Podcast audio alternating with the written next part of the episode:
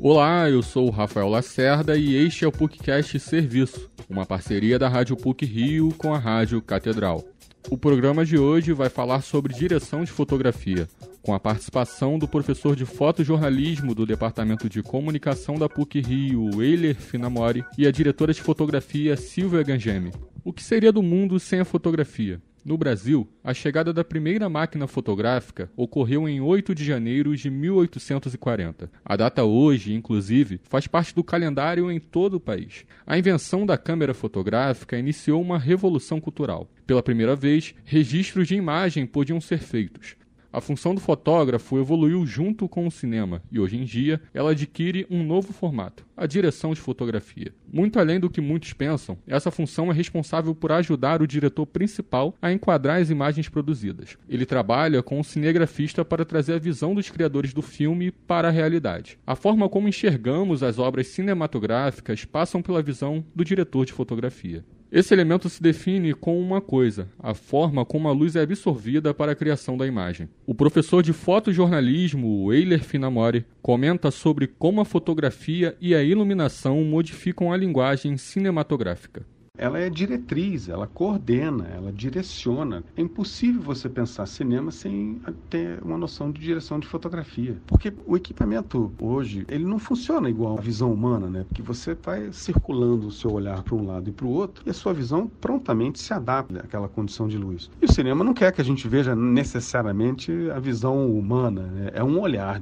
diferenciado de como entregar uma sensação ou um sentimento, como te colocar dentro de de uma percepção ou de uma intensidade de uma cena, seja ela de comédia, seja ela de terror, seja ela de ação, a luz faz toda a diferença.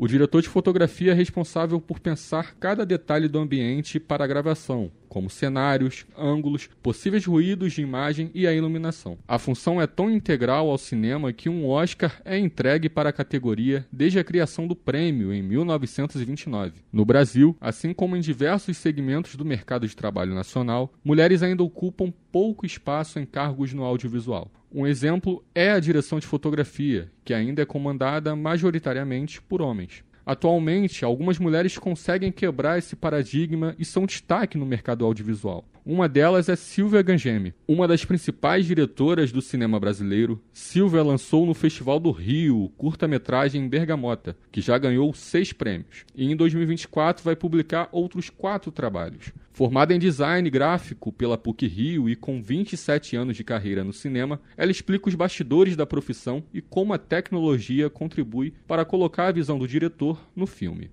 E aí eu monto, ah, então eu quero a câmera aqui, vamos ver a lente. Hoje a gente já tem esses aplicativos no celular que você já vê o, o formato, o quadro, ah, já sabe a lente. Antigamente a gente usava visor de diretor, né, para escolher a uhum. lente e o lugar onde vai estar a câmera, ou se tem movimento. E a gente junto cria para contar a história dentro do plano. Ah, não, então a gente precisa agora fechar, vamos botar um detalhe. O que, que a gente precisa filmar para conseguir contar uma história, para conseguir passar o que está escrito no roteiro. Uma das características mais interessantes do processo de criação cinematográfica é o trabalho feito em equipe. A diretora de fotografia expõe como esse lado a empolga em novos projetos. O cinema propicia muito autoconhecimento, porque você tem que lidar com muita gente, a troca com as pessoas, o lidar com as pessoas é muito rico. Uma coisa assim, fora o artístico,